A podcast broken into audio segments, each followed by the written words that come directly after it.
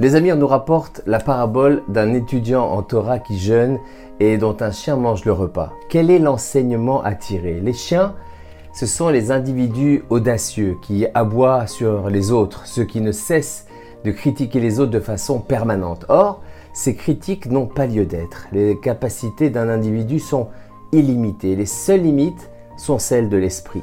Elles proviennent soit de notre esprit, soit de celui des autres. Un savant Thomas Edison, pour ne pas le nommer, a raconté que lorsqu'il était un tout jeune enfant, il avait été renvoyé de son école à cause de ses mauvais résultats. Lorsque sa lettre de renvoi est parvenue à sa mère, celle-ci a dit à son fils L'école dans laquelle tu es scolarisé est navrée, mais elle n'a pas les compétences pour enseigner à un génie comme toi. Nous trouverons désormais une école pour enfants plus intelligents que la norme, comme toi.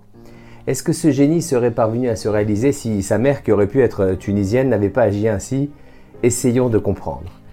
Chaque individu est réceptif aux remarques de son entourage. Les encouragements et les paroles blessantes pénètrent notre âme. Il faut donc fermer les accès à ce qui entrave et brime notre encouragement. Fermer son cœur, fermer ses oreilles, faire barrage à ces mauvaises paroles que l'on perçoit ou reçoit sur nous-mêmes. Le chien aboie la caravane passe. Il est nécessaire de faire obstacle à ces paroles qui nous font croire que nous ne réussirons jamais, que nous n'avons pas le profil pour tel ou tel projet. Aujourd'hui, personne, personne n'est capable de supporter le négatif et c'est la responsabilité des parents, des conjoints, des professeurs et des amis de ne jamais décourager. Il suffit de, de glisser un petit mot de travers à quelqu'un alors que son cœur était ouvert pour qu'il y ait un blocage. Bien souvent, on ignore l'influence qu'on exerce sur les autres. Parfois, on donne du poids aux dires de personnes insoupçonnées. Savez-vous ce qu'est un traumatisme? C'est une parole bloquée à un endroit où une énergie doit passer. Et si un jour un individu a une belle opportunité, il se bloque sur cette case traumatisme. Chacun vient au monde avec son potentiel de base, avec le minimum pour avancer. Mais on n'avance pas à cause des aboiements des chiens. Je n'avance pas parce que quand j'avais 8 ans, le prof m'a découragé. On cherche alors la vitalité ailleurs, dans l'alcool, les jeux, etc., alors que nous sommes libres. Donald Trump est un bon exemple de personne qui ne s'est pas laissé abattre. Le président américain fait grincer des dents toute la communauté internationale. Pourquoi? Parce que professionnellement, il n'a aucune expérience en politique. Comment est-il parvenu au sommet de la première puissance mondiale avec sa confiance en lui? Alors qu'il s'énervait avec Obama, il s'est promis qu'il arriverait à son poste et au moyen de sa détermination, il y est parvenu. Les chiens qui aboient sur nous cherchent à nous enlever cette détermination. C'est la raison pour laquelle nous devons nous protéger en ne cessant jamais de nous remémorer le positif qui est en nous, en ne nous laissant jamais abattre, en prenant conscience que nous sommes entourés de chiens qui aboient et qui souhaitent simplement nous décourager par leurs mensonges. Une des facettes du découragement, c'est l'amertume, mais aussi le doute.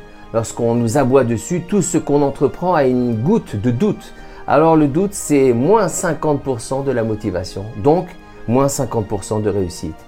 Hachem, Dieu ne donne pas la vie à des nuls, c'est le monde qui reste dans l'ignorance. Un jour, un homme était venu voir le Rav Avraham Ifra, il avait fait son alia, et comme chacun lui avait raconté qu'en Israël il était difficile de trouver un travail, il accepta le premier travail proposé, ouvrier dans une menuiserie. Un beau jour, il prit conscience qu'il était capable de beaucoup plus. Il se reprit en main et commença une nouvelle carrière. Qu'est-ce qui avait changé? Rien. Tout était là. C'est lui qui avait changé. Mais pour ça, il faut un coup de manivelle, il faut oser, il faut la force. Lors d'un entretien d'embauche, chacun a le sentiment de mentir sur ses capacités et de se présenter dans une version améliorée de soi. Mais ce bluff est plus vrai que la réalité. Puisque la réalité est faite des aboiements des chiens et que chacun y perd une partie de ses capacités, forcément, chacun perd 50% de ses capacités. En fin de compte, d'une toute autre perspective, le bluff, c'est la vraie version de chacun. La société nous affaiblit lourdement en nous demandant de réaliser des tâches simples, mais en nous imposant de les exécuter rapidement. C'est un rythme au-delà de nos capacités. Personne ne peut s'arrêter en pleine course. Aussi, le secret, c'est de simplement garder à l'esprit que nous sommes dans la course et de s'arrêter quelques minutes chaque jour pour parler avec Hachem. Un des cadeaux de Rabbi Nachman, c'est ce secret.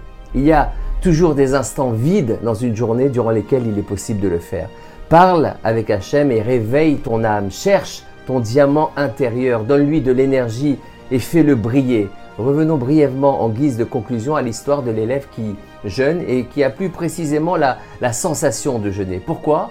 Parce que la connaissance ne suffit pas. Ce qu'il faut, c'est le vécu. On a besoin de vivre, de parler avec ses amis, son conjoint Hachem et le tzaddik. Ne pas rester cantonné à une Torah théorique. Les liens, c'est ça qui donne le goût de la vie.